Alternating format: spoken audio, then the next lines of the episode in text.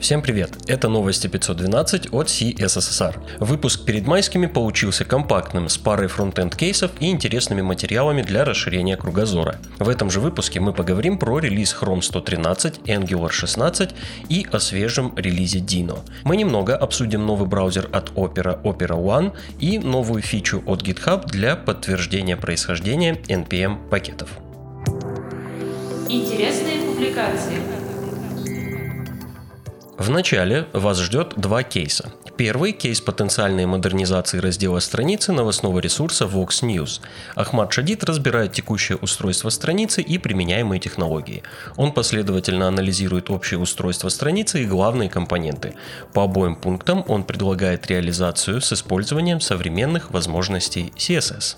Второй – ускорение SPA на Vue.js от Ильи Туева. На Хабре он поделился своим опытом оценки состояния приложения и его оптимизации. В принципе, никакой загадки. Оптимизация загрузки ресурсов, устранение тяжелых зависимостей и работа над метриками Web Vitals.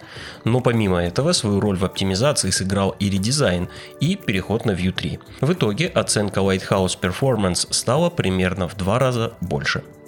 Асинхронные операции всегда были тонким делом, а чтобы их отменить, зачастую нужно было использовать хаки и нестандартные подходы.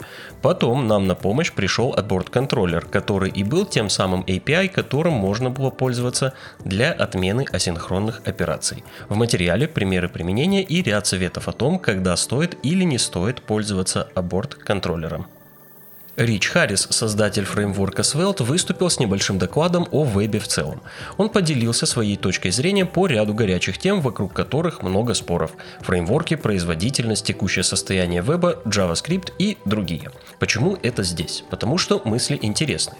Центральная мысль заключается в том, что нужно правильно заботиться о пользователе и не строить карго культов на ровном месте. Советую посмотреть целиком. Получилось интересно. Следующие материалы не про фронтенд, но очень помогут расширить кругозор. Любите крутые пазлы? А вот и история одного из них.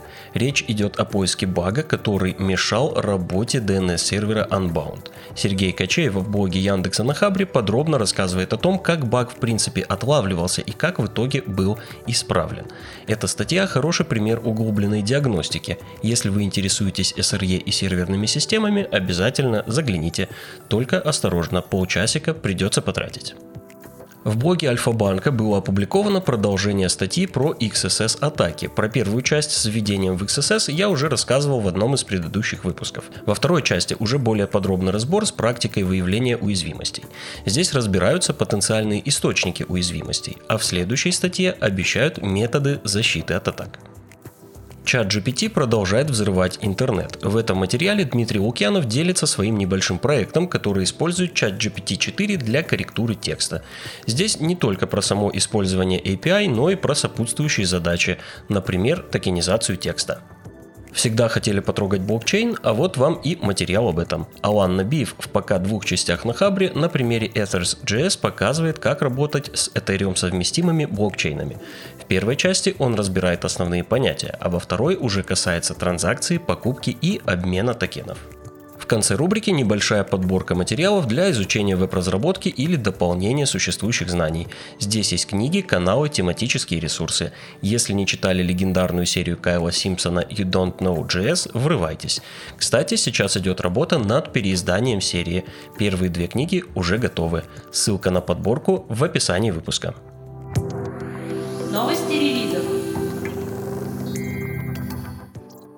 Доступен Chrome 113. Наверное, самая значительная фича этого релиза – поддержка WebGPU. Напомню, это возможность браузера использовать видеокарту для вычислений. Пока только Babylon.js полностью поддерживает технологию, но остальные известные WebGL библиотеки уже работают над реализацией. Возможно, грядут времена, когда для каких-то сайтов понадобится видеокарта 4090. Шутка, конечно, но кто знает. Также продолжилась работа над оптимизацией производительности браузера. В этом релизе прирост составил около 5%.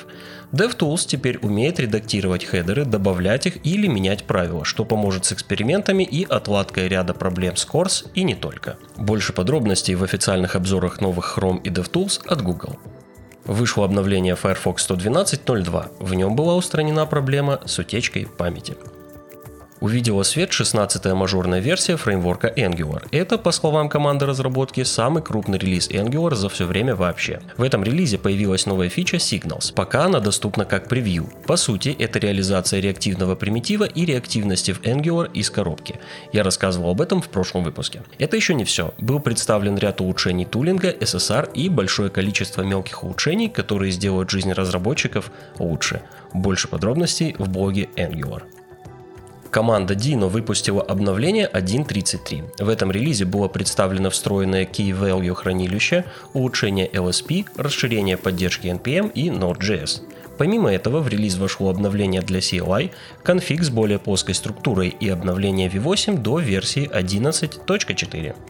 Спустя совсем немного времени после релиза 20 версии вышло минорное обновление Node.js 21.0.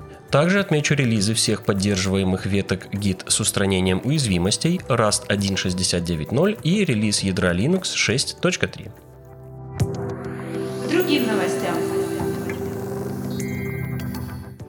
Opera представила браузер, который после стабилизации придет на смену текущей Opera. Он называется Opera One, использует Chromium, имеет модульную архитектуру, умеет в многопоточную отрисовку и обещает прекрасный пользовательский опыт. Хороший вопрос, будет ли это так. Пока он доступен, кажется, как Developer Preview, я поставил его посмотреть, но пока не успел сделать это как следует. На первый взгляд не выглядит невероятно полезно, но посмотрим. В любом случае, я думаю, что для фанатов браузера Opera это хороший новости. GitHub представила новую фичу, которая предназначена для подтверждения происхождения NPM пакетов. Она называется Provenance. Если упрощать, это галочка, которая подтверждает, что пакет или его определенная версия предоставляется из надежного источника. Звучит хорошо. Для разработчиков библиотек это способ лишний раз подтвердить надежность пакета, а для пользователей способ быть более уверенными в безопасности поставляемых пакетов. Фича пока в бете, больше подробностей о работе Provenance в анонсе от GitHub. На сегодня это все. Все ссылки на материалы вы найдете в описании выпуска. Всем пока и до встречи в следующем выпуске.